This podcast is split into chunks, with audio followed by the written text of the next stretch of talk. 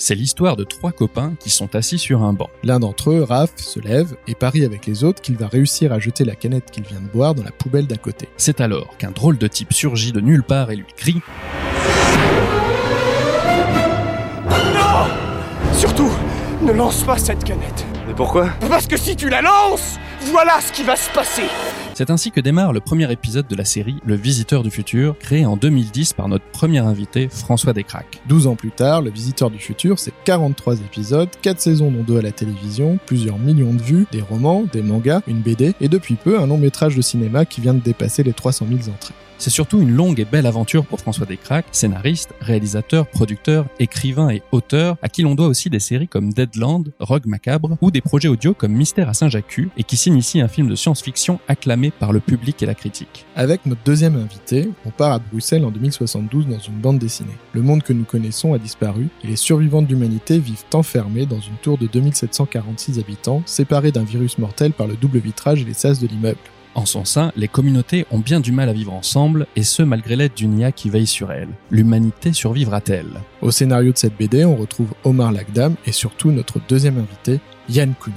Yann Kounen, c'est le réalisateur, d'entre autres, Gisèle Kérosène, Doberman, 99 francs, Blueberry ou encore de Mon Cousin. C'est aussi des films en VR sur le chamanisme, des documentaires sur l'ayahuasca et sur la vape, et surtout Yann Kounen, c'est un vrai passionné de science-fiction. Et ça tombe bien car c'est le sujet de notre nouvel épisode. Alors, qu'est-ce qui fait un bon récit de science-fiction? Raconter le futur sert-il à éclairer le présent? Peut-on écrire de la SF en France? Peut-on comprendre 2001 l'Odyssée de l'espace de Kubrick sans avoir lu le livre? C'est à toutes ces questions et à bien d'autres que nous allons répondre dans cet épisode. Je suis Yannick Lejeune. Et je suis Mike Cessno.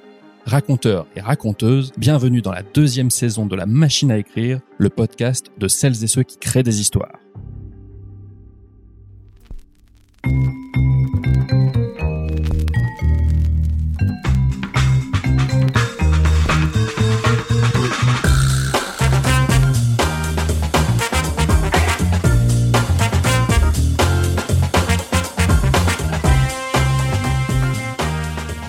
Bonjour à tous.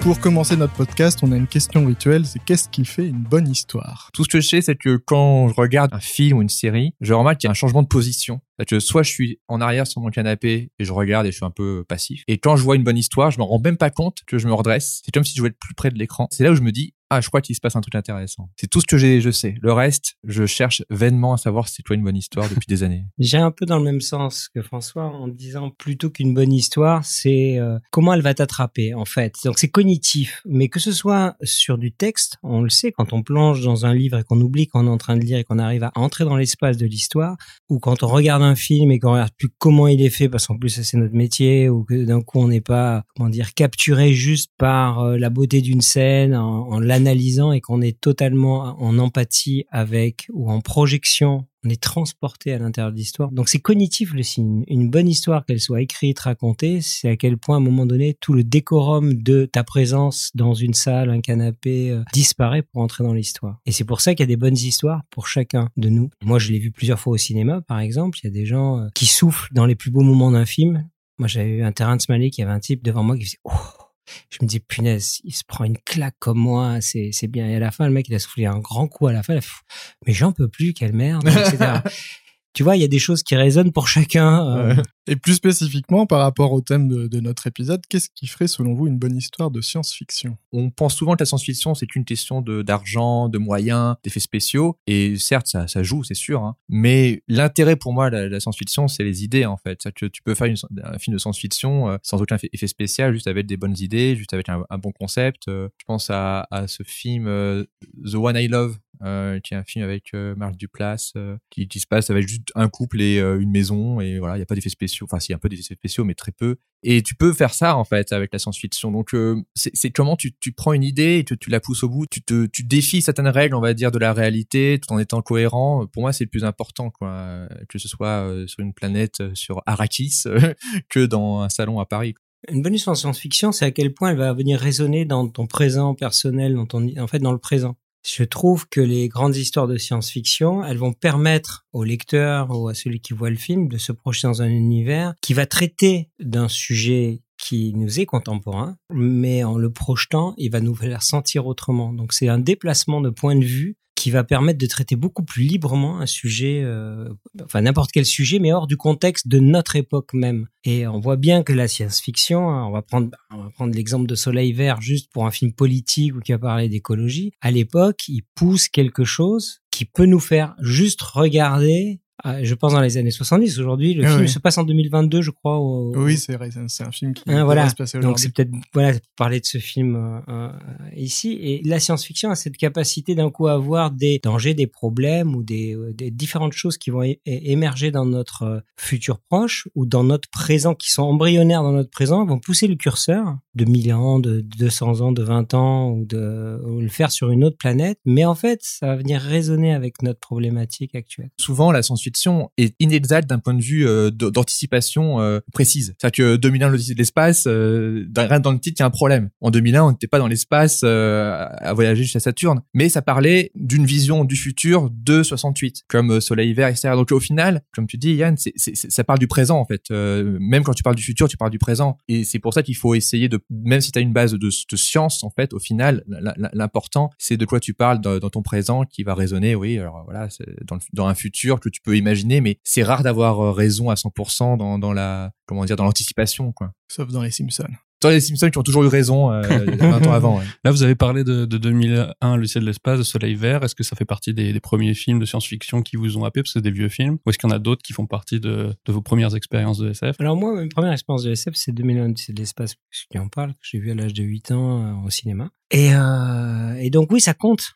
Ça t'avait déjà plu à cet âge Euh, bien sûr, je voyais ça comme une sorte de documentaire. En fait, quand tu as 8 ans, c'est tellement bien fait, tu jamais vu de film de, de science-fiction euh, de ce type. Et tu te dis un truc que je trouve assez intéressant, tu te dis, c'est bien, je serais content d'être adulte parce que quand je serai grand, je comprendrai. Je suis peut-être un peu trop jeune pour comprendre 2001. Puis après, j'ai vu que c'était une autre problématique que certains Est-ce que t'as adultes et même moi.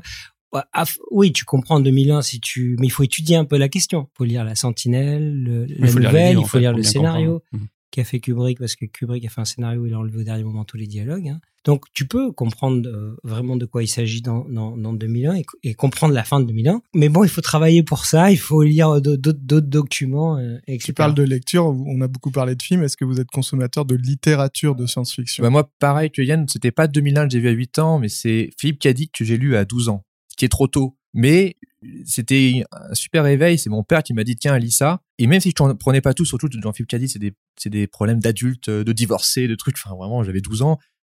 Sur la couverture de- du, du livre il y avait des vaisseaux spatiaux. Je dis ouais trop bien ça va être comme Star Wars. Je l'ouvre. Ça se passe pas du tout dans l'espace. Il y a pas d'aide de guerre. C'est des gars qui ont des problèmes euh, voilà ils sont schizo et tout. Enfin bref c'est complètement fou. Et c'est vrai que ça m'avait fasciné. Je me suis dit mais en fait la science-fiction ça peut être Star Wars. Et après, j'ai découvert que dans la littérature et dans après euh, voilà d'autres films, il y avait euh, plein de niveaux de science-fiction.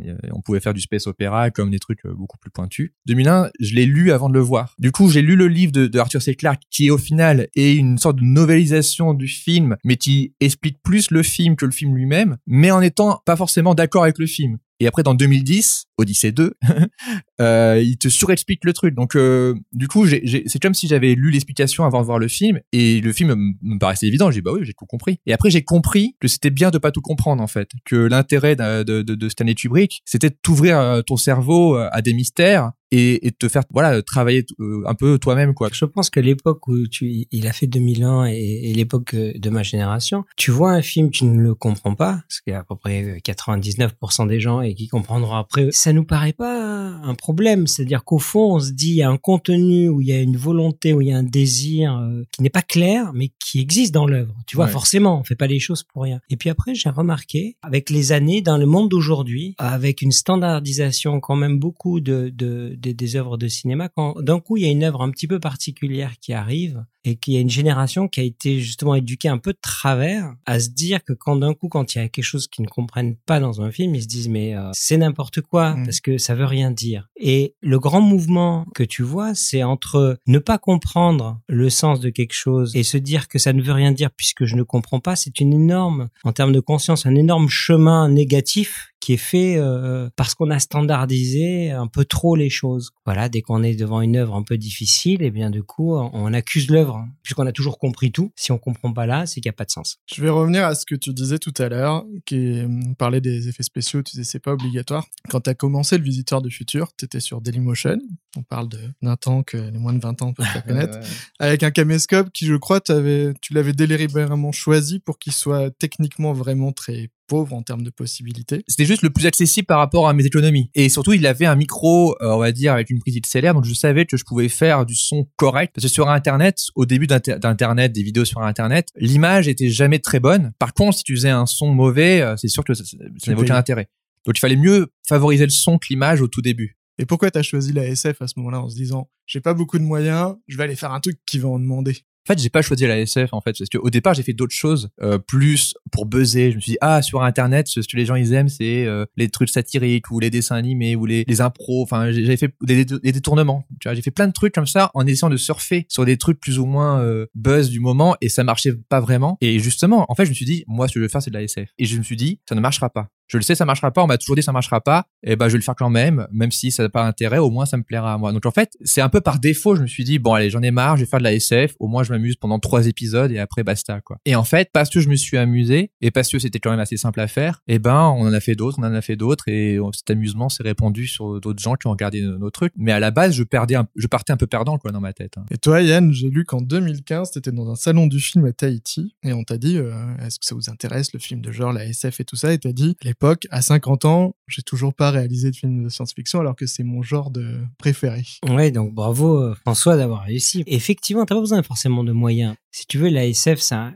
de parce que j'ai lu ou vu, la SF, c'est un genre, si j'y entre, c'est qu'il y a une histoire ou un sujet, et ce, si ce sujet demande des moyens, il faudra les avoir quand même un peu. Après, on peut toujours, et encore récemment, même plus que dans, dans, dans ma jeunesse, bricoler pour certains projets, pour les faire avec des coups de... Bah, ton voilà. film sur la, la Oui, oui, euh, voilà, c'était il y a une faisais- séquence de SF dedans. voilà, j'ai fait ma, mon- ma séquence d'ouverture de SF dans une ville en vape, et etc. Et si tu vois dans cette séquence un vaisseau qui est une vape gigantesque qui traverse le, le décor et il y a le logo Panam, c'est parce que c'est intéressant par rapport au sujet de, du genre, hein, c'est par rapport à notre discussion, c'est-à-dire sur la science-fiction. La peur des, réalisateurs de science-fiction, c'est quand ils vont se projeter dans un futuraliste, par exemple Ridley Scott qui fait Blade Runner, c'est de se dire qu'il va avoir, il faut qu'il y ait des choses qui soient référents dans notre époque et qui soient pérennes dans, dans, euh, 50 ans. Tu vois, c'est ça toute l'idée. Donc il se dit, il y a deux choses qui vont être pérennes dans le futur. C'est la Paname, la compagnie aérienne, et la cigarette de tabac. C'est ce qui se dit en 80, dans les années 80, quand il fait le film. Donc tu vois les mecs qui fument euh, des cigarettes de tabac. Et tu vois des logos de la Paname qui vendent des voyages interstellaires ou euh, voilà. Sauf que la Paname a, a disparu. Atari aussi, il y avait. Atari, voilà, Ouais. Atari, Panam, Ouais, ouais. tout a disparu, et la cigarette. hein. Et c'est mon point, en fait, c'est de dire, en fait, il, il- il- voilà, il avait pas vu l'invention de la, de, la, de la vape, etc. Donc, je me suis servi de cette, cette chose qui fait que parfois tu crois, en fait, en science-fiction, qu'il y a des choses qui sont indestructibles et Mm. pérennes dans une société. Et en fait, je crois qui va, qu'Asimov, il disait pareil que le tabac serait là pour toujours. voilà. Et que ça va euh, disparaître. Je dis pas que le tabac, d'ailleurs, va disparaître, mais tu sens qu'il y a des possibilités, du coup, de changer euh, euh, plein de choses. Du coup, j'ai fait une séquence de science-fiction. on était à Taïwan quand on a tourné, tu vois. Donc, à Taïwan, c'est bien le décor. peut permettre dans une rue sans autorisation. On a mis un travelling, on a pris deux vestes, on avait rien, on a fait que rien. Et après, j'ai mis de la 3D un peu dedans. Mais c'était mes incursions dans la science-fiction euh, à ce moment-là. Mais t'avais eu un projet, il me semble que t'avais hum, travaillé sur l'adaptation de la Horde du Contrevent avec Oh Marc Caro Oui, il y a fort longtemps. ouais. Donc ça, c'est quand même un classique français de la science-fiction. Là, on Et- voit pas, mais François Descraques a Ah bah non, qui se sont ouverts ouais, en ouais, grand. ouais. Bah, ça serait ouf. Bah, c'est le, le- le- le classique de Damasio. On a notre photographe là qui est avec nous, qui est une grande fan. Pourquoi ce projet s'est pas fait? Euh, ce que je peux vous dire, c'est bah, quand il y a des projets très ambitieux, très complexes, et que parfois des producteurs qui ont un vrai désir et tout, mais pas encore assez d'expérience ou d'assises, c'est une industrie. Euh, Il y a des soit des stratégies qui peuvent euh, fonctionner et d'autres pas quoi. Parce que là, dans mes souvenirs, le projet c'était de faire un film. Il y avait un univers de jeux vidéo. Enfin, c'était vraiment euh, quelque chose de. C'était gros. Donc Ouais. moi j'étais que sur euh, la partie euh, film. Alain avait fait un scénario et on l'a réadapté ensemble. Donc c'était une très belle collaboration avec Alain Damasio. Superbe, c'est quand même son œuvre, donc c'est difficile de rentrer avec son propre imaginaire. Surtout celle-ci qui est aussi très- et, et voilà et en plus comme il y a une dimension quand même un petit peu mystique avec les crônes et donc là moi j'avais essayé de tirer, tirer pas mal ces fils là et je me rappelle qu'à l'époque à, à l'aéroport de Tokyo parce qu'on avait été allé voir aussi du motion capture à Tokyo euh, avec lui à l'aéroport de Tokyo il m'avait raconté le roman sur lequel il travaillait euh, qui était Les Furtifs et quand il m'a raconté ça je dis mais ça serait parfait en film je veux le faire en film tu vois on fera ça après euh, etc et puis euh, donc finalement j'ai j'ai le, le roman est sorti il est incroyable je vous le conseille euh, vivement. Difficilement adaptable en film et peut-être en série. Mais voilà moi j'adore Alain Damasio et donc voilà le film ne s'est pas fait parce qu'en France c'est complexe pour des gros budgets et soit on arrive par le chemin et je vois le chemin de François à travers j'ai vu les, les premiers épisodes c'est très très drôle. C'est fait sur près d'un banc à deux Ouais. avec un mais ça marche très bien. Il y a une vraie belle énergie et, et une idée. C'est vraiment la passion de Back to the Future pour moi qui ressort dans la personne qui ne touche pas ça ne fait pas ça. Cette idée là et de comment la tirer tisser autour et tout. Et je trouve que cette aventure est même parce que du coup il a créé une communauté des vieux voilà et puis c'est des, des années en fait. Ouais. pendant des années il a fait cette série pour l'amener jusqu'au cinéma puisqu'il avait des gens qui le suivaient et de, de pouvoir faire un film ambitieux euh, donc de la première petite caméra vidéo à 2000 balles avec du grand cinéma spectaculaire. C'est une très jolie histoire.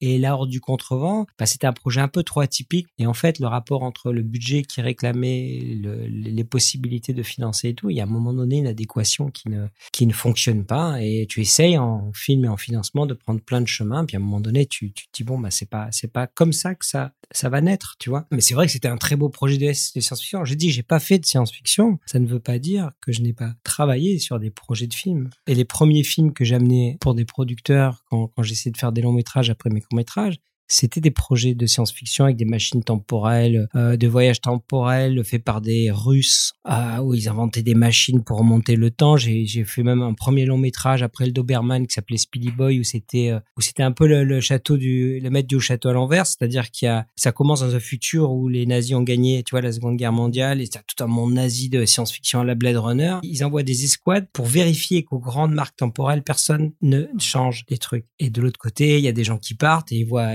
voilà, Hitler au bac à sable, quoi, la cible, tu vois.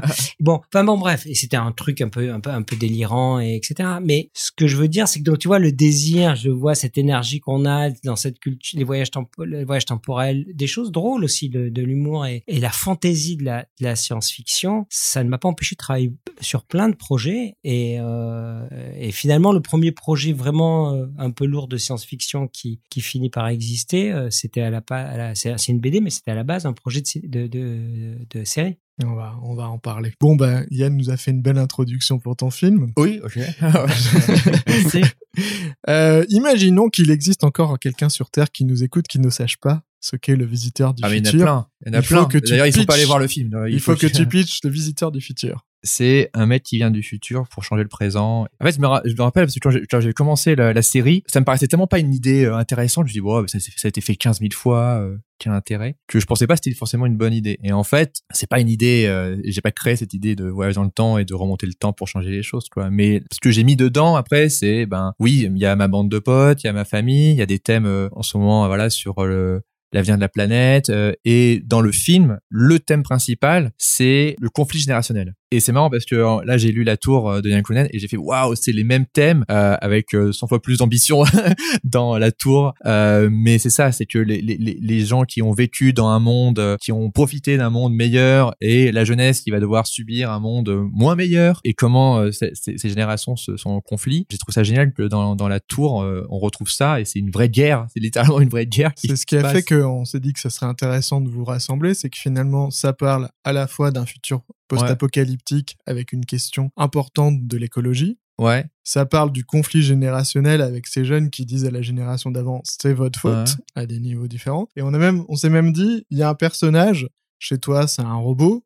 Ouais. Henri Euh, chez toi, c'est une intelligence artificielle. Enfin, tous les deux, ils ont une intelligence artificielle qui commence à s'humaniser, Ouais. à obtenir des, des, des émotions, à plus faire trop le, la différence entre eux. Finalement, il y, a des, il y a des figures dans vos deux récits qui se parlent. Bah parce que euh, je pense qu'on a les, les mêmes rêves de base. Moi, ce que je trouvais génial dans la tour, c'est c'est qu'il y a un côté. Alors attends, on désolé, va laisser désolé. Yann pitcher la tour avant Ah, ouais, je suis en train de, de faire le boulot de Yann. Non, bah tu peux, tu peux. euh, Alors, pitcher la tour. La tour, il y a une grande catastrophe, hein, un, un virus. Faut que je savoir qu'on a écrit ça il y a 12 ans. hein. un virus euh, qui, mais alors lui qui laisse, euh, qui laisse rien droit et euh, qui, qui traverse la planète. Et il se trouve qu'à ce moment-là, c'est dans un futur un peu proche, euh, il y a une tour qui a été créée pour l'Europe, qui est comme un vaisseau, c'est-à-dire qui doit être aussi la vitrine de tout le savoir humain pour euh, un monde plus écologique, autosuffisante, euh, autosuffisant, etc. Donc c'est une tour qui peut vivre toute seule. Donc toutes les portes se ferment dans cette tour et les derniers survivants sont les 2000 personnes qui sont dans cette tour, euh, sauf que la bande dessinée commence 80 ans plus tard.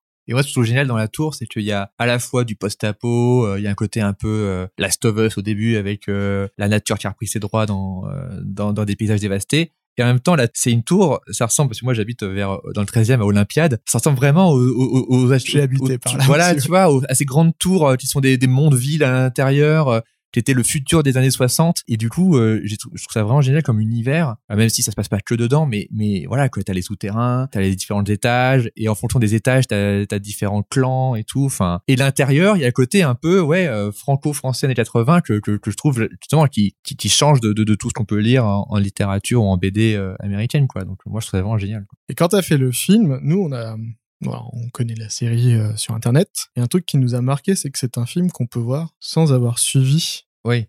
euh, la série. Ouais, ouais. C'est un film qui se suffit à lui-même et les fans vont y trouver des choses. Ouais. Genre le personnage de Constance, on le comprend mieux si on a suivi toute la série, mais en fait, on le comprend très bien si on l'a pas suivi. Comment tu euh, mis à écrire Est-ce que c'est d'abord, est-ce que c'était une volonté consciente? Oui, en fait, euh, je voulais vraiment dès le départ faire un film euh, qui soit pas une saison 5, euh, qui soit pas un complément de la série. Je voulais vraiment faire un film qui, marche au cinéma et, que les gens aillent voir sans avoir vu la série. Mais c'était difficile. Le premier truc que j'ai fait, c'est qu'à la fin de la saison 4, j'ai clôturé le maximum d'intrigues secondaires pour me laisser un terrain simple, entre guillemets, avec d'un côté la- l'équipe du visiteur, de l'autre côté la- l'équipe de la rue temporelle. Je me suis dit, bon, avec ça, ça va être simple. Et en fait, ça pas été simple. C'est-à-dire que j'ai mis euh, 3-4 ans à, trouver la bonne version du script. J'ai écrit vraiment une dizaine de versions, et c'est même pas des versions, euh, c'est juste des histoires complètement différentes.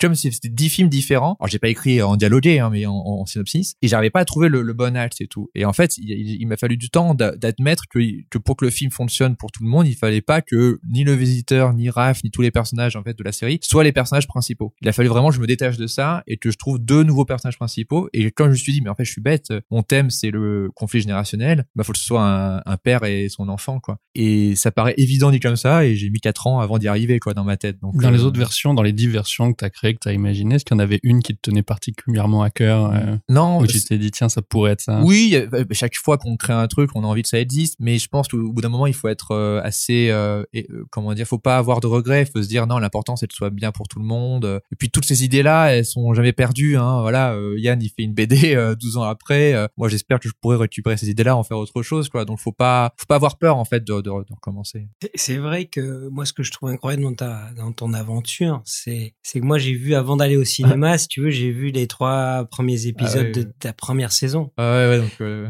Donc, je vois quelqu'un qui a une bonne idée, qui s'amuse, euh, il y a- de la- pêche et de l'énergie, tu, tu, tu rigoles et, et tu dis voilà, de ça, de cette énergie-là, comme une petite étincelle, et des années ont passé, il a dû complexifier la chose que je veux pas voir encore pour arriver jusqu'à un film. Donc maintenant, je vais aller directement voir le film et je trouve que ce voyage est, assez incroyable parce que tu as appris tu as appris en faisant, tu t'es complexifié. bah, c'est- Maintenant, je vais regarder un petit peu d'autres épisodes dans les dans les saisons pour voir euh, ce, vo- ce voyage de faire, d'apprendre. Ça, c'est une école en fait. Voilà, c'est ça. C'était une école. En fait, la série pour moi, c'était la, la meilleure école de de de ouais de de scénario, de réalisation, euh, de direction d'acteur, parce qu'on voit aussi la direction d'acteur qui change au fur et à mesure. Même eux, ils changent. Oui. Euh, Sur donc- le visiteur du futur, c'est l'acteur en lui-même, Ouais. c'est particulièrement marqué. Et- Et, là, d'un seul coup, dans le film, il prend Bah, une ça. amplitude et, un caractère. mais on savait qu'on avait qu'il fallait que le personnage devienne un vrai héros de de cinéma, etc. Et donc il fallait qu'on change quelques, trucs, dont le costume. C'est que le costume a été refait sur mesure et tout. Mais euh, en fait, on a mis tout ce temps-là et c'était bien en fait. Mais ce qui a fait aussi le succès de la série sur Internet, euh, c'était que les gens suivaient non seulement les aventures des personnages, mais aussi notre aventure à nous, en tant que créateur, en tant que bande d'amis et tout. Donc euh, ils étaient bienveillants. Ils se disaient ah maintenant vous avez trois projets, waouh trop bien les gars. Au bout de la saison 3, ah maintenant vous êtes payés pour ça, bah, c'est cool quoi. Et du coup on a grandi de notre côté, le public aussi a grandi. En fait c'était génial quand on a fait la, tournée des cinémas. euh, On a vu du public, on dit ouais j'étais là, j'avais 12 ans euh, quand vous avez commencé, donc on a vu qu'ils avaient grandi aussi et qu'ils n'avaient pas lâché le truc. Donc c'est cette aventure là qui est fascinante. Il y a le film, il y a ce qu'il y a autour du film, et je pense que c'est pour ça que les gens veulent euh, suivre des, des, voilà, ils, ils sont enfin le scénario de Vie sur le futur, je le trouve cool, mais c'est pas 2000 ans d'espace. Par contre, l'aventure qu'on a vécue, elle est assez unique, je trouve. Quand tu dis que c'est une école euh, en termes de, de, réalisation, de technique, mais aussi d'écriture, et qu'est-ce que ça t'a appris euh, fondamentalement, et, qu'est-ce que tu aurais pas pu faire sur le film? Ce que j'ai essayé de faire, c'est d'adapter la série comme si je l'avais pas écrite en fait, comme si c'était un, une œuvre de quelqu'un d'autre, où je pouvais piocher dedans des personnages. Donc du coup, d'avoir tout ce, cet univers-là où j'ai pas tout à créer de A à Z, même s'il a fallu euh, ajuster des trucs, ça m'a un peu soulagé en fait. Il fallait le choix vigilant de pas tout prendre, de pas tout mettre. en bizarrement, j'ai pas essayé de plaire aux fans en fait. C'est que je savais que les fans allaient être contents si je des références, mais l'important pour moi, c'est que tout le monde puisse rentrer dans le film et que tous les personnages soient organiques, euh, on va dire qu'ils s'intègrent naturellement dans l'histoire. Donc du coup, j'ai pu piocher, oui, dans cet univers-là, mais ce qui est marrant, c'est que moi-même, j'oublie les trucs. C'est que vraiment, je suis le premier à oublier ce que j'ai écrit. Et je suis des fois, j'allais sur Wikipédia, savoir genre, attends, mais... demander aux fans, est-ce que lui, il a dit ça? Mais vraiment, des fois, il y a des trucs, genre, dis, mais attends, mais cette, euh, il y avait des, des, problèmes de date. Je me rappelle, il y, a, y a, dans la série, il y a un plan du Vice Future avec plein de dates et plein de catastrophes, et le plan, on l'a perdu euh, dans la vraie vie. Et du coup, j'ai dû demander à, à, des gens de me dire, ouais, qu'est-ce que j'avais marqué ici? Et Vous avez des arrêts sur image où je peux choper des trucs parce que j'avais moi-même oublié parce que j'ai jamais rien noté. donc les, les fans m'ont aidé pas mal à ce niveau-là. Mec, il a une théorie sur la progression des saisons euh, jusqu'au film. Théorie, ça veut dire qu'on avait un plan en fait. Au départ, je te dis non. c'est peut-être un plan inconscient. Est-ce que le visiteur du futur, qui est ce type qui essaye de motiver ses potes à bosser gratuitement pour lui, ah, est-ce que c'est pas toi? Euh, et est-ce que dans la saison 3 par exemple, quand ils se battent contre les missionnaires qui font la même chose qu'eux mais avec plus de moyens, c'est pas une allégorie de la web série contre la prod TV Mais en fait, tout, même des fois, je me, je me rends compte très tard, hein, c'est que la série et même le film, hein, mm. ça parle de moi qui galère à faire un film ou à faire une série en fait, euh, inconsciemment, euh, qui essaie de motiver des potes, euh, voilà. Alors le visiteur, c'est une version de moi avec beaucoup de de mauvaise foi et un peu extrême. Et dans le film, c'est ça, hein, c'est on lui dit non, euh, tu pourras pas le faire, non, c'est une mauvaise idée, euh, il le fait quand même, euh, voilà. Donc il y a, y, a, y, a, y, a, forcément de, de moi dedans et tout, même si j'essaie de pas non plus être trop méta parce que ça, ça intéresserait moins de gens, quoi. Mais c'est forcément en filigrane. Du coup, quand il est séquestré dans la saison 4, c'est par les, par la, royauté ou par par la par France Télévisions. Alors non, alors pour le coup, le paradoxe c'est que tous les gens qui nous ont vraiment aidés dans, dans la, à la produire la série et le film, euh, c'était l'inverse de ce qu'on voit à, l'image en fait. C'est toujours des gens euh, hyper bienveillants qui ont jamais essayé de me contrôler, etc. Donc euh, du coup, justement, je veux pas donner l'impression que je suis je suis ingrat, alors qu'au contraire, justement, on, m'a donné une liberté, on m'a donné des moyens qui étaient toujours réduits par rapport à mon ambition, mais quand même, je me suis dit ouais, quand même, parce que comme dit Yann, c'est tellement rare de faire la science-fiction en France, donc j'étais en mode bon bah ok, on a on a le budget d'une d'une bonne comédie française, on va en faire un film de science-fiction, on va mettre des, des ronds dans des carrés, euh, mais euh, faisons-le quand même parce qu'on n'a pas euh, deux fois cette chance-là, quoi. Ce qui est intéressant, je trouve, moi, en tout cas, tu vois, tu, dis, tu disais cette aventure. C'est vraiment ce que j'ai senti parce que moi, j'ai donc du coup un truc très particulier. Je suis peut-être le seul qui ait eu ça, c'est-à-dire de voir juste trois épisodes de l'origine. 13 ans plus tard. et hop, d'enchaîner par 13 ans plus tard un film qui commence par un plan hyper compliqué, truqué. Tu vois ce que je veux dire? Donc, du, donc, du coup, c'était, c'était, c'était complètement euh, merveilleux en fait de dire euh, l'aventure de ces gens, de cette équipe quoi, qui est qui est partie de, de deux potes avec un petit caméscope sur un banc, ce que tu vois bien, avec d'un coup euh, du grand cinéma, digne de, de gros films de science-fiction parce que le premier plan c'est vraiment un, voilà un plan très complexe très technique. Et après on reste dans les sous-sols. Après on reste oui un peu dans les sous-sols mais bon ça marche bien c'est ce qu'il faut faire c'est ce que tout le monde fait ça et justement sur la tour tu nous disais que c'est quelque chose qui a été écrit il y a très longtemps qui devait être une série télé qu'est-ce qui s'est passé pour que ça devienne une BD on a eu que des choses positives autour de cette série il y a des grandes compagnies de, qui ont pris les droits de la série euh, et je parle ça il y a 12 ans hein. mm. euh, et donc c'était on va on va le faire on va le faire on va le faire c'est bon pif la science-fiction, c'est une série un peu lourde. Et puis après, on nous a dit, bah écoutez, on va le faire, mais plus on va le faire avec des Américains, donc vous allez plus le faire. C'est d'autres qui vont le faire, mais on va garder quand même le matériel. Ce à quoi on a dit, euh, euh, bah non, en fait. Du coup, on est reparti dans une autre production, et ainsi de suite. Et on a fait pendant des années un espèce de... Tout le monde aimait la qualité artistique, mais personne n'arrivait à financer cette série. Ce que je trouve moins intéressant dans cette aventure, on arrivait à la bande dessinée, pourquoi on a fait ça? C'est parce qu'on avait le désir de faire de la SF avec Omar, on avait travaillé ensemble et on, on disait pourquoi on ferait pas une série de SF Et à un moment, moi j'ai fait stop, j'ai dit attends, il faut trouver un concept qui est à la fois intéressant mais faisable.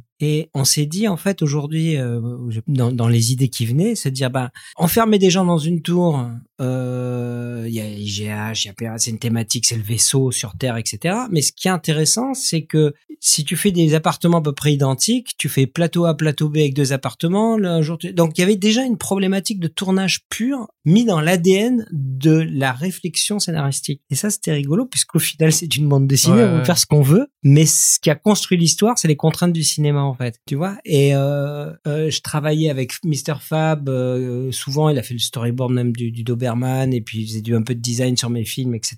Il a fait les costumes sur Blueberry Doberman avec avec Chatoun et, et il avait fait des dessins pour notre dossier de de la tour. Et les dessins étaient super. Et à un moment donné, on s'est dit pourquoi on ferait pas une BD. Et puis après, le temps passe, tu vois, et tu te dis, en fait, tu commences à voir les séries post-apo et tout, et tu te dis, bon, personne va partir. Il y a eu ça et ça et ça. C'est pas les mêmes thèmes, mais c'est aussi, il faut être dans un bon timing, un bon endroit dans la, dans l'échelle du temps et des, des développements artistiques. Et donc, on a trouvé euh, un éditeur qui est parti et on a adapté ça euh, en bande dessinée. Mais ce qui est rigolo, c'est que du coup, en tant que réalisateur. T'as plus du tout les mêmes contraintes. Donc moi, je ne suis que scénariste. C'est le réalisateur au fond, c'est le dessinateur en bande dessinée. Donc j'ai travaillé un peu sur, j'ai travaillé sur le découpage sur le premier tome, les deux tiers. Après, c'est lui qui a, qui a, tout fait. Euh. Mais par contre, en cours d'écriture, ce que tu ne peux pas faire dans l'industrie du cinéma, en cours d'écriture, je me suis dit, euh, on n'a pas une solution pour ça, mais on pourrait rentrer cette thématique. C'est toute la thématique qui a des sports euh, mmh. et du pollen, tu vois, mmh. qui est bon dans mes thématiques à moi, très proche par rapport aux états de conscience modifiés et tout. Mais d'un coup, dans le processus créatif c'est un truc très important, mais qui n'était pas prévu à l'origine. Ce que tu veux dire, c'est qu'en BD, c'est plus facile de changer parce que en les BD, je veux dire, sont... voilà, en BD, ça veut dire que si tu changes un truc, c'est moins grave. On te dit pas, merde, on a construit le décor, euh, les comédiens sont réservés, euh, voilà. Voilà, et puis voilà, t'as pas construit, y a pas d'abord, il y a pas d'échelle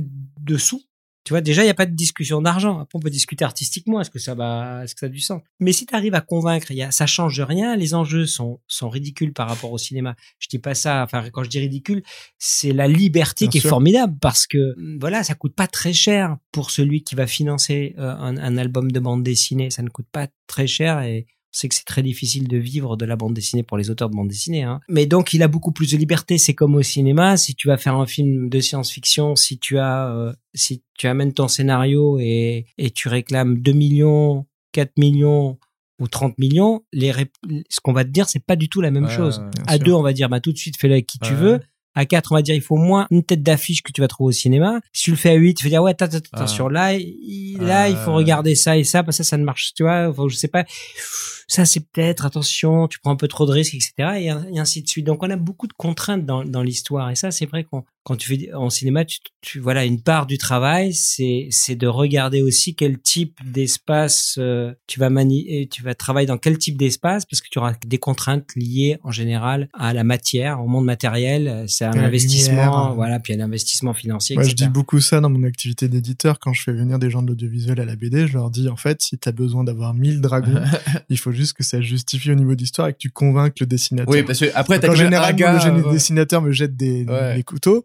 Mais c'est vrai que ça laisse une liberté euh, plus grande. Et justement, en parlant de BD, je sais pas si tu as le droit d'en parler, mais tu vas adapter Epiphania de Ludovic de Burm, qui est aussi une histoire de SF. Est-ce que tu peux dire des choses là-dessus? Alors, j'ai ce projet, j'ai fait, je me suis remis à dessiner. Moi, tu sais, je viens, des arts déco en fait, et donc au départ, je voulais dessinateur de BD à l'origine. Après, j'ai fait du cinéma et ça me convient mieux. Je dessine pas assez bien d'ailleurs. Mais bon, la BD a toujours été un truc dans lequel j'ai j'ai navigué. Donc j'ai fait euh, travail sur l'adaptation du scénario. J'ai fait 950 dessins de storyboard je me suis, j'ai vraiment passé trois mois à, à, à, vraiment travailler euh, profondément sur ce projet. Il y a des très bonnes douches parce qu'on a un distributeur, ce qui est rare euh, français pour ce genre de, de, de, c'est un film un peu perché quand même. Hein, on peut peut-être pitcher, euh, c'est l'histoire bah, de comète qui arrive sur Terre. Voilà, voilà, faut, faut lire, faut, voilà, je vais pitcher, faut lire la BD de Ludovic Il y a trois tomes, c'est formidable. Et euh, donc c'est de la science-fiction, c'est du fantastique, il y a une vraie dimension, en tout cas de moi dans mes thématiques écologiques et à la fois et à la fois c'est complètement fou son, son histoire. Et c'est très beau parce que encore une relation de problème de génération. Mm. et ça s'adresse quand même aux jeunes adultes vraiment de mutation. De mutation ça les histoires de groupe de recomposition de famille c'est aussi dans tes thèmes tu vois. Et je crois que c'est les thèmes du moment parce que dans les thèmes du moment tu as aujourd'hui aussi euh, en tout cas dans l'urgence de, de, de, faire ça tu, tu te rends compte que c'est compliqué quand tu es un adolescent aujourd'hui avec euh, le monde tel qu'il est et avec l'espèce de, de mur, de chape qu'on a un petit peu entre les, les- le Covid, les changements climatiques, les guerres, etc. Voilà, faut amener un, un petit peu des, des, des- d'une énergie qui va aider à avoir des personnages dans la détresse, pouvoir trouver le lien, qui c'est le lien, le groupe, la recomposition d'une tribu. Donc Epiphania, effectivement, il y a toutes ces thématiques. Ce sera un film d'animation ou en prise de vue réelle? Non, non, c'est de l'animation 3D. Animation 3D, ok. C'est tout le challenge 3D, 2D, etc. Moi, je, je veux faire depuis longtemps un film d'animation. J'ai j'ai plusieurs projets, voilà. Mais je sais pas si ça va se faire. euh, qu'enfin, tu sais, quand tu fais du cinéma, On si est tu sur pourrais- la pré-prod là. voilà, tu es, tu es, tu es en préparation et le bateau, il n'est pas encore fini d'être construit. Enfin, tu vois, le, le truc, t'es, t'es encore hacké t'as, tu sais pas encore si tu vas, si tu vas partir. Donc, j'espère, c'est un très beau projet. J'ai vraiment envie de le faire. J'espère qu'il va pouvoir se financer. C'est vrai qu'en ce moment, j'ai beaucoup de relations à la bande dessinée, en fait. C'est-à-dire, à la fois Epiphania, c'est de la bande dessinée. À la fois, je fais de la bande dessinée avec la tour. Et à la fois, j'ai un autre projet qui a besoin d'une grosse IP dont je peux pas parler, mais de- en anglais, euh, de bande dessinée aussi. Mais Et est-ce que, euh, ça fait partie de mon ADN, ouais. Justement, comme Doberman, 99 francs, Blueberry, euh, Le vol des cigognes, tout ça, c'est des adaptations. Est-ce que cette capacité à créer sur la base de l'univers d'un autre, ça devient de ton passé de publicitaire, de clipper? Alors quand tu es réalisateur, il y a deux choses. Si tu veux, le- euh, dans le clip et la pub, j'ai appris du savoir-faire des technologies, des trucs, mais rien sur autre chose que ça. Ça m'a permis de financer mes courts-métrages et mon train de vie, c'était de faire des films avec l'argent de la publicité. Mais ça m'a rien appris. J'ai- Je pense que il y a deux types de réalisateurs. Il y en a qui sont passionnés par la publicité et qui en font euh, leur vie aussi, et je comprends. Hein. Et puis il y en a d'autres qui ont envie de faire du cinéma. Puis à un moment, on leur dit, bah non, tu peux pas faire du cinéma, mais tu peux t'entraîner en faisant un peu de pub et de clips. C'était le cas de Jean-Jacques Hano, de plein de Ridley Scott. Tu vois, tout ça, c'est pas des. Et, et c'est pas en soi un, un monde euh, où je crois où t'apprends des choses. Alors t'apprends quelques trucs dans, en, en- faisant des pubs, notamment sur euh, euh, ne pas t'attacher à tes plans. Tu vois, si tu te Mm. rends compte que tu montes un film, il fait une minute, tu te dis, ah, bah, il est parfait, il faut en faire 30 secondes, c'est, impossible. Et puis, quand tu vois le 30 secondes six mois plus tard qui a été fait, tu te dis, en fait, c'était très bien comme ça. Donc, tu apprends plein de choses. En fait, l'adaptation sur l'univers des autres, c'est que très tôt, je me suis dit, euh, tu peux te raconter plus facilement, parfois, dans les univers des autres. Tu vois, parce que j'ai écrit des films, moi, comme Vibro Boy avec Carlo de Boutini, euh, Gisèle Kérosène, Dernier Chaperon Rouge. Et chaque fois, moi, c'était des trucs trop perchés. D'accord? Donc, j'ai, j'y suis allé avec des films de science-fiction, des univers personnels. Et à chaque fois que j'ai essayé de développer un univers personnel, le système n'en voulait pas. Donc après, je me suis dit, je vais contourner, je vais voir des choses que j'aime, que je pourrais faire, dans lesquelles je pourrais mettre des choses à moi. Et j'allais avec euh, mon scénario et le roman du Doberman. Tu vois, c'est Mm. comme ça que ça a commencé. Soit tu écris des scénarios euh, à partir de rien, soit euh, tu adaptes une histoire et quand tu écris le scénario, tu vas mettre toutes tes thématiques, toutes tes choses. Et donc, Moi, j'avais oublié que Doberman, c'est une adaptation. Hein. Moi, pour moi, c'était un film de Yann Kounen, moi de A à. Z. Hein. Tu sais, je rigolais avec Mike parce que je lui disais, euh, il y a le petit Yannick Lejeune, il a 19 ans, il est dans un cinéma de Montpellier et la première star de cinéma qu'il voit dans sa vie en vrai, c'est Yann Kounen qui rentre avec Monica Bellucci et Vincent Cassel. Alors je dois t'avouer que je me souviens un peu plus de Monica. Monica. et, euh, et ce que je me suis demandé, c'est, si je me trompe pas, entre Doberman et Blueberry, il y a 7 ans, qu'est-ce qui se passe entre les deux? Parce que Doberman, c'est un film hyper marquant, ça te, ça te positionne très fort. Oui, ça me permet d'aller faire euh, Blueberry derrière. Mais euh, faire Blueberry, c'est un, un budget à 35 millions, c'est un film très très cher, euh, très particulier. Dans lequel tu vois. mis beaucoup de toi? Voilà, et j'ai mis 7 ans à le faire. Et pendant 7 ans, j'ai refusé toute autre chose. Je me suis dit, si on me donne la possibilité de faire ce film, je vais le faire. Donc c'est le temps et, de préparation. Et euh, parfois dans la vie, t'as, t'as alors c'est voilà, tu as, tu as un espace où tu vas faire ton film. Alors effectivement, c'est une adaptation, mais là, alors là pour le coup, elle est très personnelle, mais très personnelle en résonance avec Moebius. Hein. J'ai, vraiment Ouais.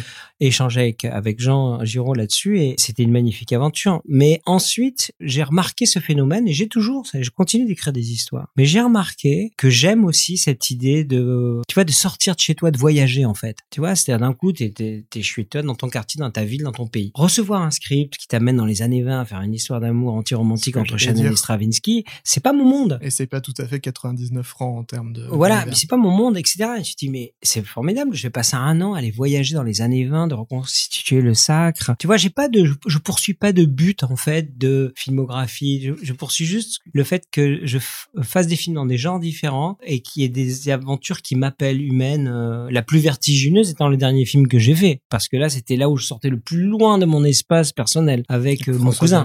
Et Voilà. Voilà, mais c'était vraiment super de d'aller faire une comédie sentimentale où de- tu dois te mettre en retrait. Vraiment, j'ai appris beaucoup dans le travail avec les comédiens euh, et d'aller dans ce genre du du, du tu vois, ah, c'est c'est est-ce que je pourrais faire un film comme ça? Je- Bon voilà, après tu te fais peur hein dans ce mais dans le bon sens, c'est des défis.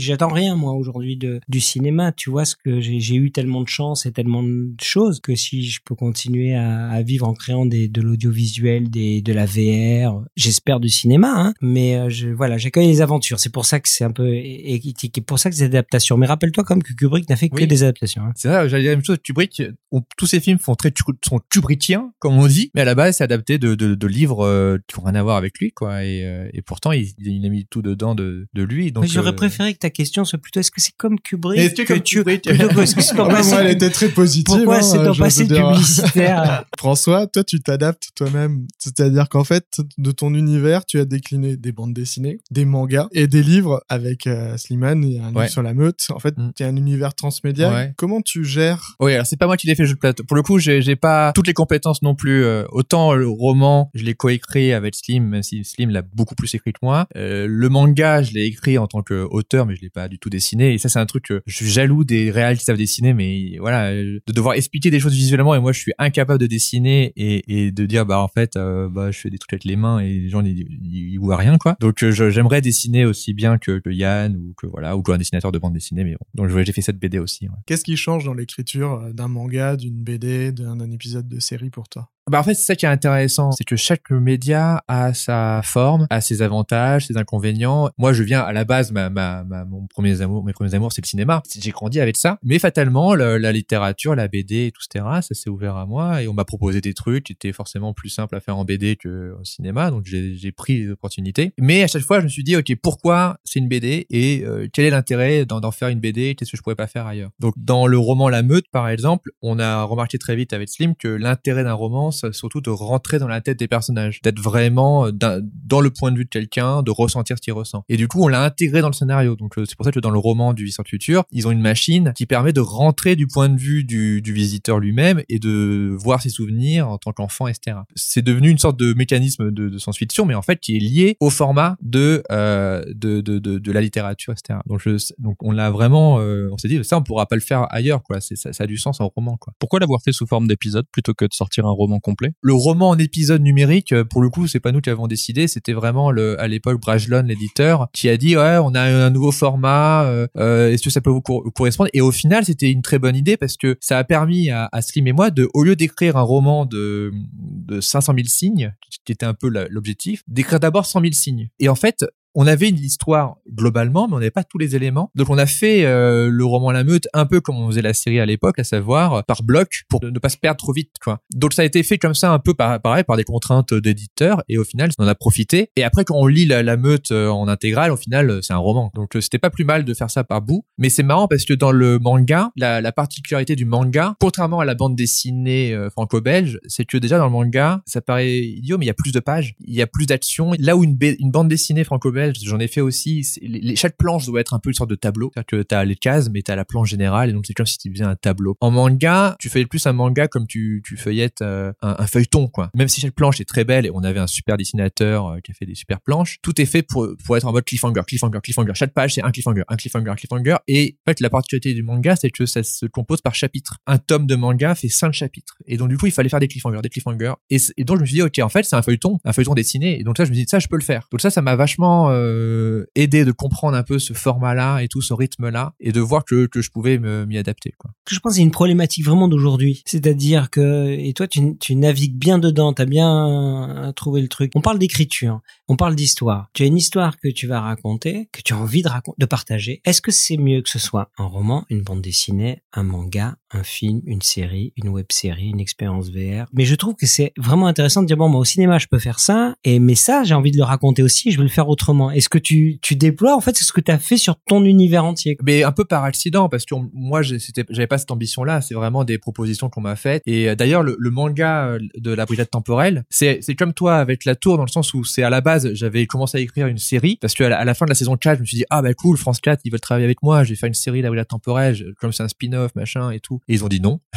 et du coup on s'est retrouvé avec cette bible avec euh, ces personnages et après on m'a dit pourquoi pas un manga? J'ai dit ah mais carrément et donc je l'ai adapté comme ça et, et, et on s'était pas perdu. Mais du coup je me suis dit mais maintenant que c'est un manga, je peux le faire se passer dans plusieurs époques, je peux il peut y avoir des gros flingues et tout. Et aussi le dessinateur, c'est-à-dire que la différence avec une bande dessinée, tu disais que le réalisateur d'une bande dessinée, c'est le dessinateur. Et ça, c'est un truc qu'il faut aussi admettre, c'est que quand tu travailles en collaboration dans, dans un univers dessiné, il faut absolument que ton dessinateur, euh, tu t'adaptes aussi à son style. Et moi, j'ai travaillé avec deux dessinateurs différents, qui ont des styles très différents et des personnalités très différentes. Et ça, c'est un truc qu'il faut qu'il faut comprendre très vite aussi. Moi, j'ai vécu ça en tant que scénariste quand, es dessiné, quand tu sais pas dessiner, ce qui est cas, tu es dépendant du dessinateur. Ah, oui, oui. Et donc, soit tu travailles avec lui et tu le convainc et t'arrives soit tu te laisses entrer son univers, mais en tout cas, tu pourras pas faire à sa place. Mais il faut l'accepter parce que sinon, bah, apprendre à dessiner. Moi, je me suis toujours dit ça. Je me suis dit, ben, c'est ma faute. J'aurais dû apprendre à dessiner plus jeune. Après, euh, voilà, il y a des trucs. Alors, bien sûr, il faut quand même être directif et, et, et je trouve ça intéressant que toi, t'aies pu, euh, on va dire, faire ton découpage dans le premier tome et après, ça a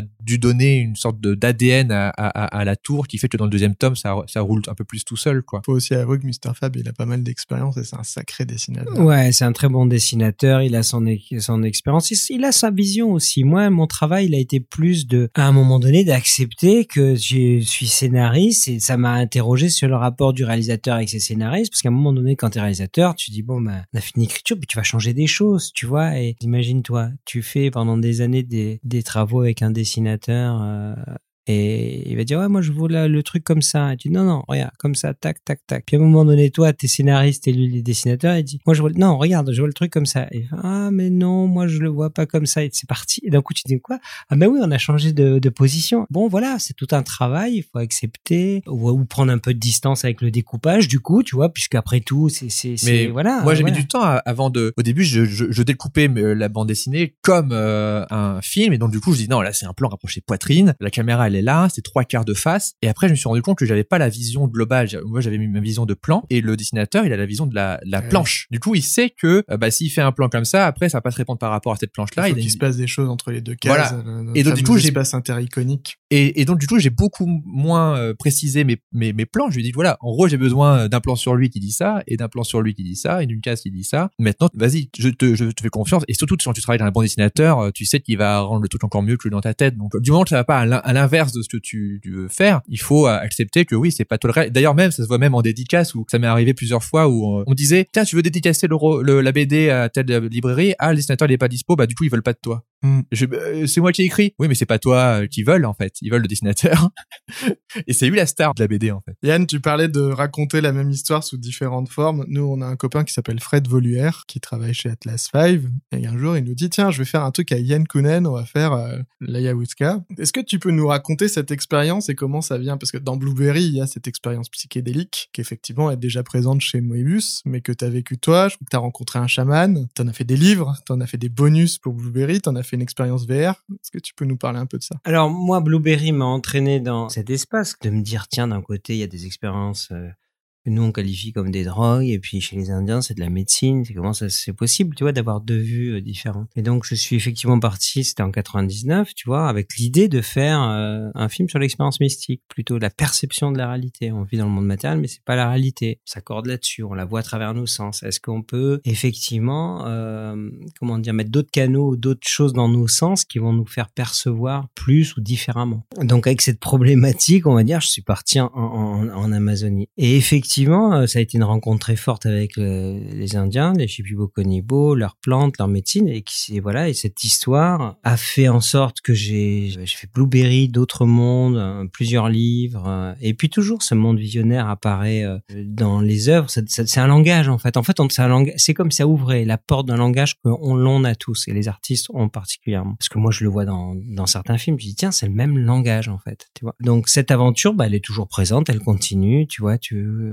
avec avec les Indiens, tu fais des diètes de plantes d'ailleurs qui sont pas forcément psychoactives, tu t'isoles dans la forêt et là, là, tu vis dans un film de science-fiction. On m'a proposé de faire une expérience en réalité virtuelle et quand j'ai mis le casque et que j'ai vu en relief euh, le truc à 360, je me suis dit mais en fait voilà ça ça ressemble plus à l'expérience parce que cognitivement tu es dans un espace, c'est comme si tu voyais ce que tu es projeté face à toi et t'interagis avec toi-même en partie et puis après tu as d'autres couches etc. Mais c'est pour ça que tu as un grand vertige. Et donc je me suis dit bah je vais le faire en réalité virtuelle et je me suis mis à développer ce projet, ramener les guérisseurs à Los Angeles, filmer avec 150 caméras pour les fabriquer en volume, tu vois, en, une captation volumétrique de l'action, de manière à faire que quand tu es debout devant lui, si tu t'assois, les perspectives euh, bougent, tu es dans l'espace, tu vois, de la pièce. Donc je voulais vraiment recréer le rituel et donner une sensation de ce que pouvait être euh, un voyage euh, de cette médecine, avec les parties sombres hein, qu'on nettoie dans nos peurs, dans nos doutes, ça, ça des formes, tout ça prend des formes d'archétypes, de monstres, de choses, ou lumineuses avec des oiseaux, avec avec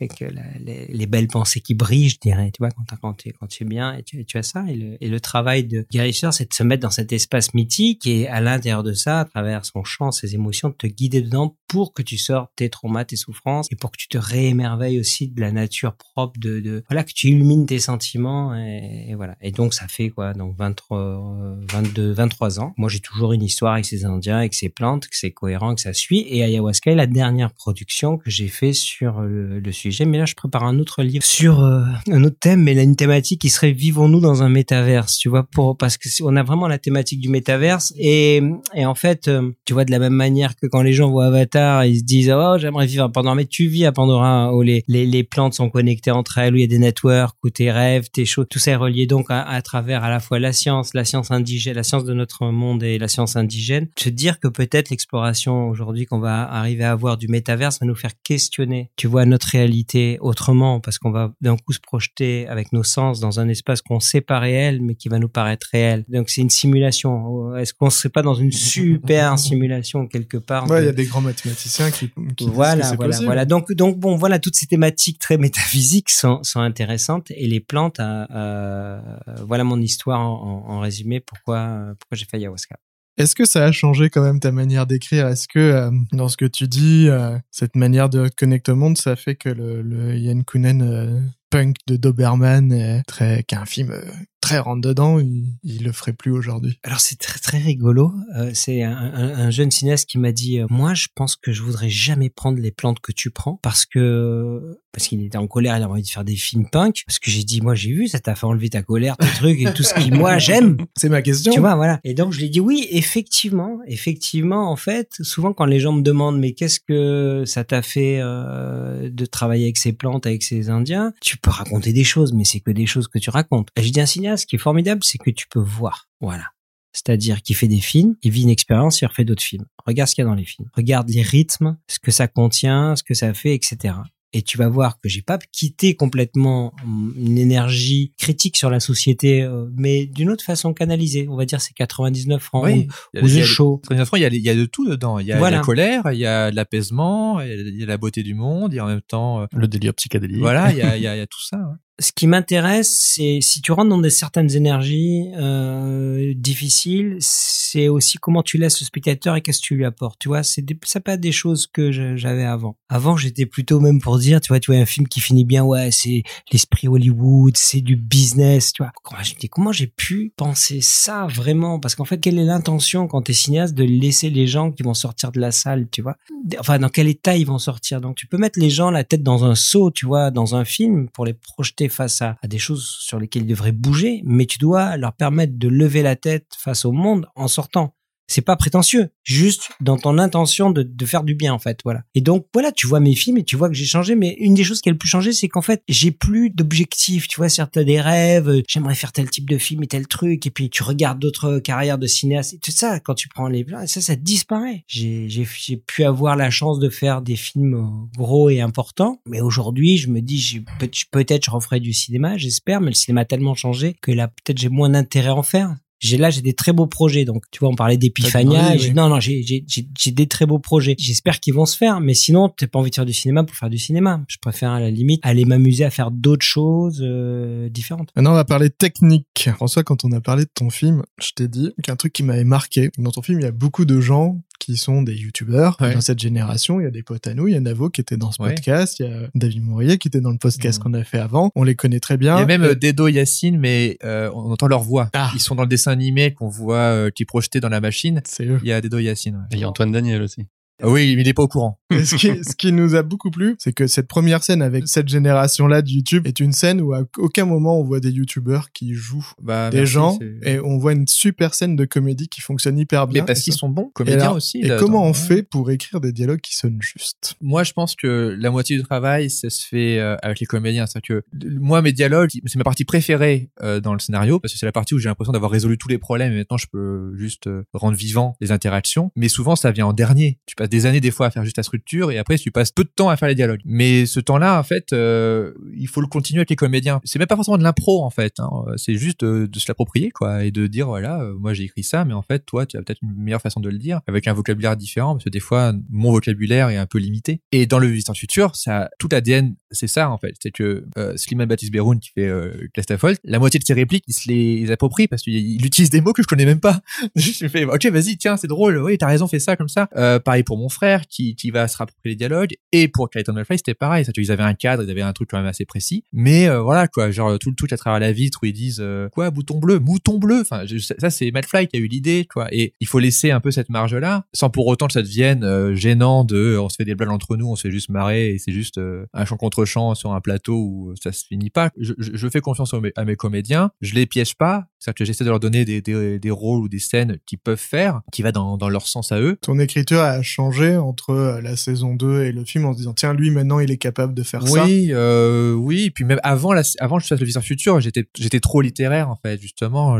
Et, comme je suis pas assez bon littéraire, sinon je ferais des romans. Si j'étais un meilleur auteur, euh, j'ai découvert qu'en fait il fallait faire confiance aux, aux comédiens et faut les diriger. En fait, c'est marrant parce que moi j'ai l'impression de leur laisser euh, une marge de, de manœuvre et en même temps quand je les entends parler de, de moi, ils disent ah François il sait très bien ce qu'il veut, c'est très précis. Et je pense que c'est entre les deux, tu vois. C'est un juste milieu à trouver. Est-ce que le fait que la série elle soit sur un ton de comédie depuis le départ et que tu dis justement j'ai pas envie de piéger mes acteurs, j'ai envie de leur euh, créer des rôles qui Ouais. sont parfaits pour eux et tout ça. Est-ce que c'est ce qui définit le ton humoristique de la série? Est-ce que c'est parce qu'ils étaient bons dans le registre comédie parce que t'en faisais déjà avant avec eux que c'est naturellement parti là-dessus? C'est naturellement parti là-dessus parce qu'au départ on avait euh, tellement euh, peu euh, d'ambition qu'on et qu'on voulait et que ça oui c'est par- parti d'une blague. Mais avec ma bande que ce soit mon frère Florent Dorin et tout s'amuser c'est pas que faire de la comédie en fait. C'est-à-dire qu'on s'est aussi amusé à faire du drame à faire des trucs genre tiens, là on va être sérieux. Tiens là on va on va on a envie que les gens aient peur pour les personnages. Donc c'est pas que de la déconne en fait. C'est-à-dire que la comédie fait partie de notre ADN c'est sûr mais comme le drame et l'important de toute façon c'est les personnages. Moi je me suis rendu compte avec le Visiteur Futur c'est que quand on faisait des sketchs au début donc les trois premiers épisodes que tu as vus c'est vraiment de la blague mais au bout de la, du 20e épisode, on peut plus tenir sur la blague. Il faut que les personnages vivent quelque chose d'important et qu'on on soit en empathie avec eux. Et le film a été écrit comme ça, c'est que il y a la première scène qui est assez gaguesque, c'est sûr, mais ça enchaîne après directement sur une sur des scènes avec un père et sa fille où il y a pratiquement zéro vanne quoi. Enfin, il y en a et encore les vannes sont plus distribuées sur d'autres personnages secondaires. Et je savais que c'était important d'ancrer les personnages dans voilà dans une sorte d'une certaine réalité ou un truc qu'on qu'on qu'on comprend et au-delà de la blague. Quand j'ai écrit le scénario, la première scène m'a rassuré en fait. Je me suis dit ok c'est bon, il y aura de la blague. J'ai pas à me forcer, il y en aura. Maintenant je peux faire parler les personnages et, et être plus on va dire euh, premier degré et tout. Toi Yann quand tu travailles avec euh, je pas Jean Dujardin ou François Damien, c'est très écrit avant ou tu les laisses euh, Chaque acteur est différent, chaque comédien est différent. Et avec chaque comédien, le travail principal est de trouver comment tu vas travailler avec lui.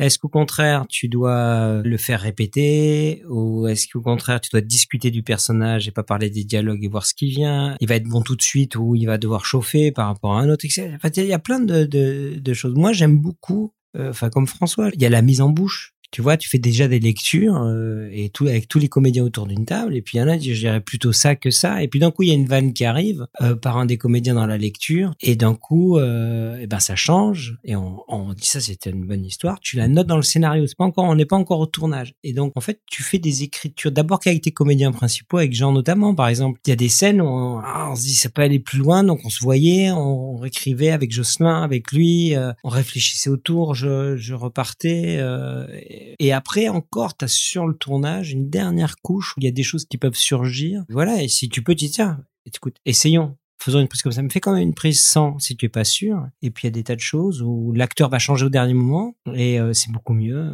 voilà. Le tout, c'est l'alchimie et la relation que tu as avec l'acteur, de le comprendre. C'est toujours dangereux d'ouvrir complètement un espace à un acteur parce que d'un coup, euh, à un moment, il peut t'amener une nouvelle page de dialogue av- avant de tourner et puis c'est une vedette. Ça m'est arrivé, tu vois, il a fait ses nouveaux dialogues et tu prends la feuille, tu dis, ben non, ça va pas être possible. Et là, d'un coup, ça devient un vrai problème euh, de production. Enfin, tu vois, le truc s'arrête parce que d'un coup, il y a une confusion. Donc, faut pas aller à une ouverture qui te permet ça. Mais par contre, n'importe quel acteur a un meilleur regard sur le personnage qui joue parce qu'il va le jouer que toi qui l'as écrit. Donc, à partir de là, tu dois faire confiance à, à- l'acteur et le guider. T'es un chef d'orchestre, c'est lui qui joue.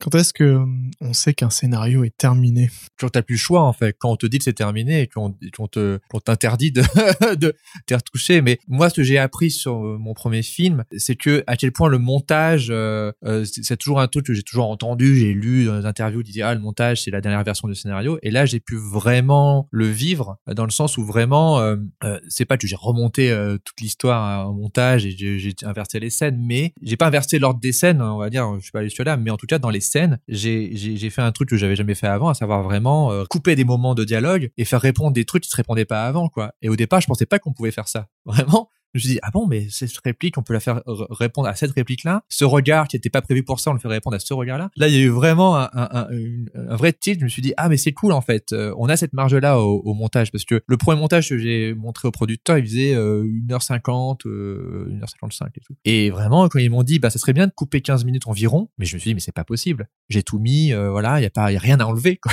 Et le lendemain, on enlève 15 minutes parce qu'en fait, on se rend compte que oui, on peut toujours enlever des trucs. euh, Et, et surtout dans la science-fiction, ce que j'ai appris, euh, c'est que dans le scénario, j'avais vachement dialogué certaines explications. J'avais beaucoup expliqué pour me dire, ok, j'ai besoin que tout le monde comprenne tout. Donc ça, lui, il va expliquer ça, ça, il va expliquer ça. Comme ça, ce paradoxe-là, il est verrouillé. Comme ça, cette théorie-là, elle est verrouillée. Et en fait, euh, souvent, dans un film en tout cas, peut-être pas forcément dans un roman, peut-être pas forcément euh, voilà, mais dans un film, quand le, le film s'arrête et que les gens parlent beaucoup beaucoup beaucoup pour t'expliquer des trucs et que t'as plus l'impression d'avoir un cours d'exposition qui te fait sortir. Voilà. Et ben en fait, et ben ça aide pas. euh, Voilà. Et la preuve quand tu disais euh, que euh, Stanley Kubrick il avait coupé tous les dialogues de 2001, bah je, je- même si j'en suis pas là heureusement, mais j'ai compris. Je me suis dit mais oui en fait euh, ton film s'arrête parce que les gens sont en train de prendre des notes en fait euh, et il faut pas qu'ils fassent ça. Il faut que justement ils arrivent à pas voir le temps passer et tout. Et souvent plus plus expliquer c'est justement leur dire attention ça c'est un problème. Alors que si t'expliques pas, il y a pas y a moins de problèmes. Alors après ils peuvent décortiquer plus tard tu vois. Donc ça j'ai appris à, à, à moins expliquer et dans le voyage dans le temps c'est compliqué parce qu'il faut quand même expliquer un petit peu. Mais et j'ai vu que ils avaient fait pareil euh, pour euh, euh, Looper. Ryan Johnson, il avait passé beaucoup de temps à tout développer, toutes ces théories de voyage dans le temps, pour au final enlever le maximum d'explications pour que lui, son film fonctionne dans, sa théorie, mais que les personnages passent pas trop de temps à, à, t'expliquer. On a toujours tendance à se protéger en surexpliquant. Et en fait, quand le film est fabriqué, donc au montage, tu te rends compte que tu dis, mais en fait, personne va avoir besoin de cette scène. En fait, ils sont ailleurs, les gens sont dans l'émotionnel du personnage. Mais moi, je trouve que la plus belle démonstration en écriture récemment de la complexité d'un univers dont t'as pas besoin d'explication, passer de la science-fiction, et pourtant t'en as besoin, mais t'en as pas quand même, c'est le Dune qu'a fait euh, Villeneuve. Parce que moi, je suis un fan absolu du roman, j'ai dû le lire dix fois. Quand j'ai vu les choix, je me suis dit, c'est formidable. Parce qu'en fait, parfois, la science-fiction, c'est comme faire un film pour des gens qui connaissent pas ce monde, d'accord? Donc, ils savent pas comment ce monde opère. Et puis, d'un coup, les mecs sont en voiture et puis ils disent, oui, euh, ah, tu t'arrêtes encore au feu rouge. Oui, il faut que j'attende qu'il soit vert. Et tu dois faire comprendre que quand c'est vert, tu passes. Et, Or qu'en fait, si tu as lu le livre de, où tu vis dans ce monde, tu vas te dire, mais c'est, absurde. Donc, faut vraiment se poser les questions de, de le mystère que apporte quelque chose que tu comprends pas vraiment, mais qui est juste. Et les choix qui ont été faits par euh, l'équipe d'écriture et Denis Villeneuve dans Dune sont, sont une leçon en fait d'écriture. Parce que tu as le roman pour pouvoir le comparer au film et tu vas voir que par exemple tu ne comprends rien et on ne mentionne jamais le conditionnement impérial du docteur Yue alors qui fait 40 pages dans le roman et en fait ça marche très bien. Toi tu le vois, les le, toi tu as lu le livre, tu vois comme un, tu vois le fanbase, Euh. tu vois tu vois ça. Pareil, le Pete le Mantin du baron Harkonnen est un personnage avec lequel tu passes, tu sais même pas son nom dans, dans, dans le film. Et en fait, c'est d'arriver à avoir, de voir vivre auprès de quelqu'un qui ne connaît pas l'univers, qu'en fait, il faut garder absolument les points essentiels pour la, pour ne pas perdre le récit et l'autre va amener ce fameux mystère dont on parle. En tout cas, tu as, tu as raison. Moi, j'ai pas vu ça justement dans ton film. C'est-à-dire que dans ton film, moi, je me posais des questions, j'avais des éléments de réponse, mais j'ai jamais eu cette surcharge. Et c'est, c'est évident que tu l'as, que tu l'avais écrit, mais c'est, c'est, c'est très difficile à doser. Ouais. J'avais même une ou deux questions, mais ça c'est bien. Il y, a, il y a du mystère à la fin. Je dis mais attends, si ça c'est ça, pourquoi ça c'est ça? Donc on, Ah, on le tu Non non, non je pense pas. Quel est le meilleur conseil d'écriture que vous ayez reçu? C'est pas euh, Jordan Peele qui me l'a donné directement, je l'ai lu dans une interview et lui il a dû le recevoir de quelqu'un d'autre. C'est un mantra, on va dire, c'est pas un conseil, c'est euh, follow the fun. Et ça paraît stupide en fait, mais surtout, surtout au cinéma où en fait, euh, ben, comme dit Yann, t'es jamais sur un projet tout le temps. Enfin, t'es toujours en train de faire plusieurs trucs en parallèle. Tu te doutes, tu dis quel projet va être mieux, etc. Pourquoi pas celui-là Euh, Bon bah carrière, euh, ça non. Et en fait, follow the fun, ça veut dire juste suivre ce qui, euh, ce qui, t'amuse, on va dire, ce qui t'intéresse. C'est ça qui doit te guider au final, parce que euh, il y a tellement des problèmes techniques, surtout au cinéma, où après tu dois vraiment euh, résoudre des problèmes juste logistiques, etc. Que si, si ton sujet, si ton, ton, ton, film ne te prend pas vraiment, alors euh, fun, ça peut, ça veut tout dire, hein, c'est pas que euh, sympathique, hein, ça peut être aussi vraiment passionné. Et ben voilà, et moi je suis tellement content que mon premier film soit le, le, Visiteur- le Futur, parce que pendant longtemps c'était pas forcément ça mon premier film, j'avais plein d'autres projets en parallèle. Et je me suis dit, waouh, l'énergie que j'ai mis dans ce film, c'est-à-dire que heureusement que j'étais passionné par le sujet et heureusement que j'étais content de voir euh, mes potes à l'image et tout, parce que ça aurait été un film que j'aime à moitié avec des gens que j'aime pas, mais j'aurais souffert. Moi j'aime beaucoup ce conseil parce que c'est vrai, c'est suis ton intuition. Hein, et on dit la Luke Skywalker. Mais oui, ce, que, ce qui te fait vibrer en fait. Mais le, le, le conseil d'écriture, je pense, c'est un rapport. Ça, c'est plus du coaching d'écriture. C'était euh, Selena Cohen qui m'avait parlé de- et qui m'a montré ça. C'est le, le grattage des personnages. En fait, c'est de pouvoir regarder l'histoire du point de vue des personnages. C'est d'amener là et gratter les personnages, c'est juste les construire. Ce qu'on fait, beaucoup dans le scénario. Mais moi, je pense que je j'avais pas euh, fait ce travail. C'est seulement récemment, c'est sur ces dernières années que vraiment, d'un coup, tu rentres dans une scène et tu la regardes du point de vue du personnage. Parce que parfois, on fait faire des choses pas forcément cohérentes, alors tandis que d'aller gratter qui sont, d'où ils viennent, quels sont leurs ancêtres, qu'est-ce qu'est le métier, tout ça. À un moment, ça me paraissait quand j'étais jeune complètement. Et en fait, ça me paraît vraiment intéressant. Tu peux le faire aussi après en deuxième couche avec l'acteur, tu vois. Et ça va pas du tout influencer le récit, mais en fait, ça va influencer beaucoup le fait que tu sauras, tu connaîtras mieux ton personnage. Connais ton personnage, il y a le connais-toi toi-même, mais en écriture, c'est connais bien ton personnage. Juste prends ce temps. Après, tu le pas, tu le lances dans ton récit. Quelle est la dernière bonne histoire que vous ayez lue, vue, entendue J'ai vu au cinéma récemment euh, Everything Everywhere All at Once et, et c'est marrant parce que pour revenir au cinéma de Yann Conen, quand j'ai vu Doberman, le premier truc que je me suis dit c'est on a le droit de faire ça? Je savais pas qu'on avait le droit de faire ça en fait au cinéma et j'ai eu la même sensation avec Everything Everywhere. J'ai fait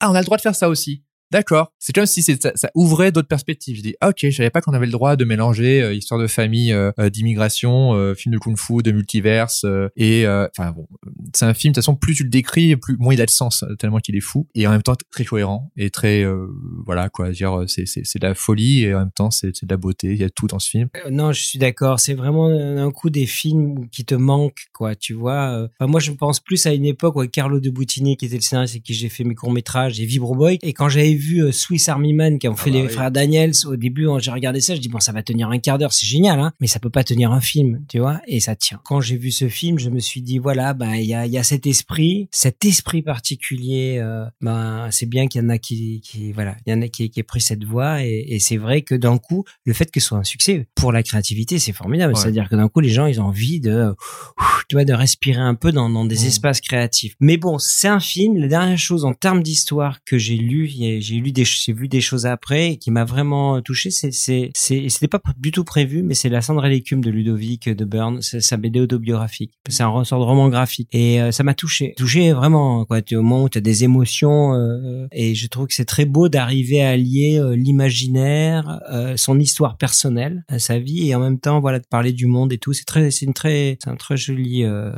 roman graphique, enfin bande dessinée, mais de, de 400 pages hein, en noir et blanc. C'est voilà, ça, ça m'a touché. J'ai une petite dernière question. Est-ce qu'on peut espérer avoir les, les aventures du visiteur du futur euh, Est-ce qu'elles vont continuer sur un média quelconque? Est-ce qu'il y a des plans? Est-ce qu'il y a des projets? Alors, il n'y a pas de plan, il n'y a pas de projet, et pour- parce que ce film était tellement long à faire déjà que j'étais content de me dire je fais un film. Quoi. Je voulais pas vendre une licence ou une saga euh, que j'avais pas écrite. J'étais content de faire ce film. Je voulais qu'il marche en tant que film. C'est pas un premier chapitre et tout pour d'autres choses. Peut-être, euh, voilà. Je- en tout cas, c'est pas moi qui va qui va forcément. euh, je- J'en sais rien en fait. Et c'est c'est un peu les années malheureusement le con- Covid, confinement qui m'ont un peu appris ça. C'est faut pas. C'est bien de pas tout prévoir en fait. Et j'ai aussi besoin de d'avoir un recul moi-même sur le mon propre univers pour me dire est-ce que j'ai une autre une autre idée ou pas? Voilà, j'ai pas envie de forcer le truc euh, s'il faut pas. Voilà. C'est c'est super parce qu'en fait ton film il est fermé, bouclé, unique euh, et en même temps t'as juste posé, t'as estylé avec la brigade temporelle Ouais, et le fait que il y a Ouais. maintenant Faut pas que je spoil. Oh alors. bon, c'est pas grave. Faut pas que je spoil, mais allez voir, voilà. c'est- Ah, ça moi, je empêche le pas. fais qu'elle soit. Ça donne comme un peu Oui, envie d'avoir un peu plus. Mais, mais, mais chaque fois qu'on a fait une saison ou un livre ou un manga, on pensait à chaque fois, pour de vrai, hein, que c'était la dernière fois qu'on voyait les personnages. Et je pense que c'est parce qu'on avait ce côté un peu all-in. Genre, allez, on donne tout, c'est la dernière fois qu'on les verra. Plutôt de se dire, non, non, je vais garder cette mètre. Non, non, on donne tout et on se laisse des portes Ouais, mais ouvertes. voilà, tu laisses des portes Oui. ouvertes et je trouvais ça bien parce que tu laisses des portes ouvertes en fermant le truc. C'est-à-dire Voilà. maintenant, ça veut dire, je me, je me suis dit quand même, il a une bonne conscience du système. C'est-à-dire, c'est pas lui qui va décider dé- déjà s'il y aura une suite, ça va être tout ce système, Ouais, le voilà. succès, l'argent, euh, etc. Mais s'il a une suite, il aura un peu de temps pour Voilà. pouvoir se dire, qu'est-ce que, est-ce que ça vaut le coup que j'y revienne Ouais. et si oui, pourquoi faire? Exactement. Et c'est les bonnes questions que tu poses. Exactement. Tout à fait. C'est la bonne. Eh ben, merci à tous. Merci, Merci. beaucoup. Merci à vous. C'est ainsi que se termine ce nouvel épisode de La Machine à écrire. On remercie une nouvelle fois nos invités pour leur confiance et leur temps. Merci à Yann Kounen, dont les premiers albums de la trilogie La Tour sont dans toutes les bonnes librairies. Merci à François Descraques, dont le film Le Visiteur du Futur est encore en salle. Et bien sûr, merci à tous pour votre écoute et vos retours. Si vous souhaitez nous soutenir et avoir des nouvelles du podcast et de nos invités, vous pouvez nous suivre sur votre réseau social préféré. Nous sommes présents sur Facebook, Instagram et Twitter. Vous trouverez les liens dans la description de l'épisode. Et pour ne jamais être en manque de bonnes histoires, vous pouvez vous inscrire à notre newsletter 5 bonnes histoires. Chaque vendredi, nous vous envoyons notre sélection de récits passionnants à lire, voir ou écouter. Des livres, des BD, des séries, des films, des documentaires, on sélectionne tout ça avec amour. Que du bon. Cette newsletter vous permet également d'être tenu informé de la sortie des nouveaux épisodes du podcast. Vous trouverez aussi le lien pour vous inscrire dans la description de l'épisode. Pour nous soutenir, n'hésitez pas également à parler de la machine à écrire autour de vous, à vos amis, à votre famille et sur vos réseaux sociaux. Le bouche à oreille est le meilleur moyen de nous aider à grandir. Et si vous avez une minute, vous pouvez également nous laisser 5 étoiles sur Apple Podcast et Spotify pour nous aider à monter dans les classements. C'est très utile pour nous. On se retrouve au prochain épisode. À, À bientôt. bientôt.